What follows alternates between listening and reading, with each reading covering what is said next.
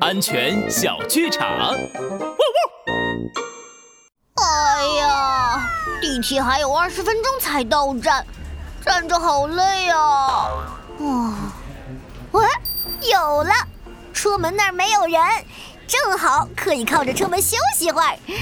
啊，等等，小花猫不能靠在车门上，这是很危险的。拉布拉多警长说过，车门突然打开的话，站在那边很容易被车门夹伤或者摔出车外的。小兔妹妹说的对。